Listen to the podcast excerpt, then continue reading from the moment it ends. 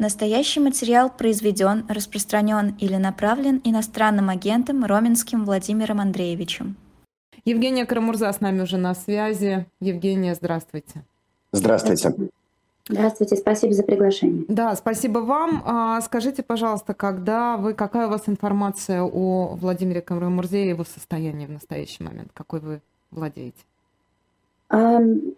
Благодаря работе адвокатов я знаю, что Володю, Володя был найден в ИК-6 города Омска, ИК строгого режима, где он был по прибытии помещен сразу в ШИЗО, а, что, впрочем, достаточно распространенная практика на сегодняшний день. Мы видим, как а, ШИЗО используется как такой а, метод э, дополнительный репрессивный а, против политических заключенных. А, это и в случае с Алексеем Гориновым, и с в случае с Юрием Дмитриевым. А, Алексей Навальный вообще уже практически живет в ШИЗО. Поэтому ничего, конечно, удивительного в этом нет. Но, естественно, я очень сильно обеспокоена за Володина здоровье, потому что последний раз, когда он вышел из ШИЗО СИЗО «Водник» в Москве, то он не чувствовал ног. Поскольку он страдает от полинейропатии, вызванной двумя отравлениями в прошлом, а, ему необходимо все время двигаться, заниматься спортом, чтобы удерживать эти а, симптомы под контролем, что, конечно, на свободе Володе удавалось сделать. Но а, понятно, что условия содержания в тюрьме в российской пенитенциарной системе не позволяют человеку нормально следить за своим здоровьем. Поэтому, конечно, я очень волнуюсь, что а, нахождение в ШИЗО сейчас сильно усугубит его здоровье, его состояние. Когда вы в последний раз его видели, слышали, общались по телефону, как, как вообще вам удается поддерживать связь? И удается ли? Все это время, все эти полтора года мы поддерживаем связь э, через адвокатов, то есть ну, э, я узнаю о Володе от адвокатов. А последний раз говорила я с ним, собственно, второй раз за полтора года в конце августа. А, нам удалось э, выбить несколько звонков, и в основном это были звонки с детьми, конечно, потому что звонки были очень короткие, 10-15 минут. У нас трое детей, ну, сами разделите по 5 минут на нас. А, поэтому, конечно, приоритетом для меня было отдать телефон детям, чтобы они могли услышать папу, который, по которому безумно-безумно скучают. А, но вот в конце августа дети были в школе, и а, Володя позвонил, я подняла трубку, нас не разъединили, поэтому нам удалось поговорить.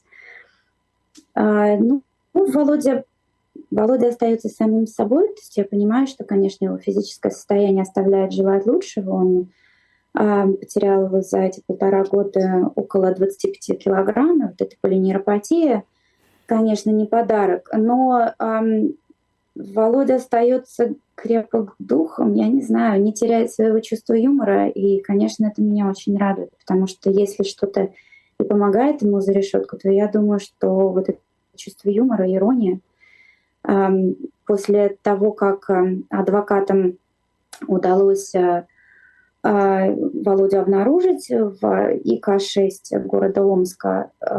Володя прислал письмо своему адвокату, короткое письмо, ему удалось послать оттуда. И а, вот в этом письме он пишет про этап, про пересылки, про то, что ему удалось по дороге побывать и в Самаре, и в э, Пензе, и в Челябинске, и в СИЗО Омска. А, ну, говорит, вот теперь довести довезли до ИК-6, э, поместили в ШИЗО. Ну, говорит, наконец у меня появилась возможность отдохнуть, подумать о жизни в тишине и покое, и поставил смайлик. То есть, ну, конечно, я понимаю, что вот это чувство юмора ему помогает, а оно помогает и мне. Я просто не представляю, как э, собраться и за 15 минут э, переговорить с человеком, которому, наверное, миллион вопросов, за которого э, так э, болит сердце, и э, я просто даже не знаю, какие вопросы в этой ситуации задавать. Все ли в порядке? О чем э, хочется же поговорить обо всем, и тем не менее ты с каждой секундой понимаешь, что это время у тебя э, словно песок сквозь пальцы э, утекает. Ну так а я думаю, что это и есть самая большая пытка, которой подвергаются не только политические заключенные, а и их семьи. Это вот невозможность нормально общаться со своими любимыми, невозможность с ними разговаривать, невозможность проводить с ними время, невозможность жить нормальной человеческой жизнью. И все это только потому, что эти люди не согласны с действиями правительства, не согласны с политикой Владимира Владимировича Путина. Только за это они лишаются возможности растить своих детей и общаться со своими близкими. Конечно, за 15 минут невозможно э, проговорить все, что было не сказано за полтора года. Конечно, невозможно. Можно только сказать, что, я не знаю, я тебя люблю и жду домой. Что еще можно успеть сказать за 15 минут? Сказать это разными словами и по-разному сформулировать. Просто чтобы донести до человека мысль, что он не один в этих застенках, что его очень любят и ждут дома его близкие. Евгения, а скажите, а что вообще с, как бы, каковы условия? Почему так мало звонков? Есть ли шансы на свидание? А что с письмами? А, насколько я знаю, ИК-6 подключен к системе всем письмо, да. так что мы пробуем наладить контакт. И, конечно, я призываю всех людей писать политзаключенным, пожалуйста, письма, а, потому что это мостик для этих людей во внешний мир, и это такая рука э, поддержки, я не знаю, это доходит до, до Владимира, доходят э, письма через письмо или а, нет? Пока непонятно. Mm. Надеюсь, что доходит. Вот одно письмо от него пришло адвокату. Эм, мы пытаемся наладить обратную связь. Посмотрим. В ближайшее время, я думаю, это станет ясно. Эм, а так, э, ну вот да, Володя бился больше полутора, больше года, почти полтора года для того, чтобы получить право на эти несколько звонков. Всего звонков было шесть за все лето и все они по 10-15 минут. Два звонка было в июне и четыре звонка в июле. Они всегда, то есть мы получали такое, э, получали информацию от адвоката, что Володя может позвонить в определенный день, и э, с учетом разницы во времени это было в любой момент с 4 до 10 часов утра э, у нас, поэтому никто, естественно, в доме не спал. Э, у меня телефон лежал рядом со мной, а кто-нибудь из детей обязательно сидел у меня в кровати, чтобы как только звонок поступит, я могла отдать сразу ребенку, чтобы не терять вот эти вот минутки, эти драгоценные минутки разговора с папой. Вот. Иногда звонок поступал, иногда нет. То есть мы сидели с 4 до 10 часов утра и ждали звонка, и звонка, звонок так и не поступал. Мы понимали, что Володе просто не дали позвонить. Ну, такое издевательство, знаете. А, ну, вот так. А свидание не положено? Свидание, а, поскольку мы находимся за пределами России, mm. и я а, на данный момент не очень комфортно себя чувствую насчет идеи привозить детей в Россию. А, сложно с этим. Я знаю, что э, я рада, что моей свекрови, которая приезжала в Россию на Володин процесс, удалось его увидеть два раза. Свидания, опять же, были не очень длинные, но, по крайней мере, она его увидела. Эм, а я видела, и дети, соответственно, мы видели Володю э, в марте 2022 года последний раз ну и на тех видео, которые удавалось кому-то снять во время судебного процесса, изредка, когда Володю там выводили из а, зала заседаний. И то это же были такие короткие видео, потому что практически сразу весь процесс закрыли. И а к концу э, процесса людей, по-моему, переставали, перестали пускать даже в здание суда, так что, ну, вот так. Я э, все равно не устаю э, удивляться тому, как э, Владимир Карамурза, он смотрит на происходящее. Опять же, я прочитаю небольшой фрагмент из вашего поста, который вы опубликовали. Там есть выдержка из письма Владимира Карамурзы своему адвокату Марии Эйсман. Заселился, в кавычках, сегодня, 21 сентября. Сейчас я в ШИЗО. Да-да, все традиционно. Мне его выписали еще в СИЗО номер один Омска, а здесь отправили досиживать. Длинные пересылки были в Самаре и Омске, еще короткие, без ночевок, в Пензе и Челябинске. Устал, конечно, как полагается в таких случаях. Зато вот теперь получил возможность отдохнуть и подумать в тишине о своей жизни. Человека бросили в одиночку, а он это э, трактует э, тем, что он получил возможность отдохнуть и подумать в тишине о своей жизни.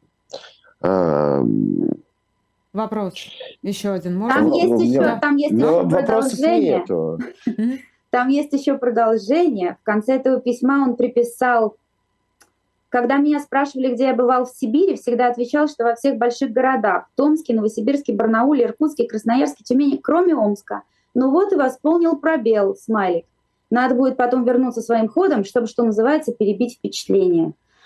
Ну, вы знаете, да. э, э, ну, начать надо, наверное, с того, что Володя историк. И а, как историка с хорошими аналитическими еще способностями, Володя прекрасно понимает, э, э, что все это уже в истории было. И он всегда говорит, что вот этот оптимизм, который у него есть, это не оптимизм человека малоинформированного, а оптимизм человека, оптимизм историка, который все это уже видел. Ну а плюс, конечно, Володя из такой семьи, для которой, да, к сожалению, вот эти вещи традиционные. А, его родной и двоюродные прадеды были расстреляны НКВД в 39 и 41 кажется, годах. А, по сути, за те же самые преступления, за, за они шпионили в пользу Латвии, как написали власти тогда. А Володин родной дед э, отсидел срок в ГУЛАГе, э, тоже за предательство Родины. Так что, понимаете, да, для Володиной, для нашей семьи ничего в этом нового нет. К сожалению, мы все время ходим по одному и тому же кругу и никак не можем с него сойти. В этом есть какой-то момент печальный. Но а, как та власть закончилась, как Советский Союз развалился в результате, так и режим Владимира Владимировича Путина в какой-то момент рухнет. Это не вечно. Другое дело, что, конечно, мы все люди, находящиеся на свободе, должны сделать все для того, чтобы эти люди, которых сейчас преследуют в России за высказывание своей точки зрения, за а, оппозицию Владимиру Путину и войне, чтобы они выжили. Это мы должны сделать. Это, мне кажется, наш долг, потому что если говорить о каком-то будущем России, то вот это вот эти люди. Вот эти люди, которые отстаивают честь целой нации. Это огромное количество э, активистов, журналистов, э, которые уехали из страны, чтобы не участвовать в этом, чтобы продолжить борьбу за пределами России.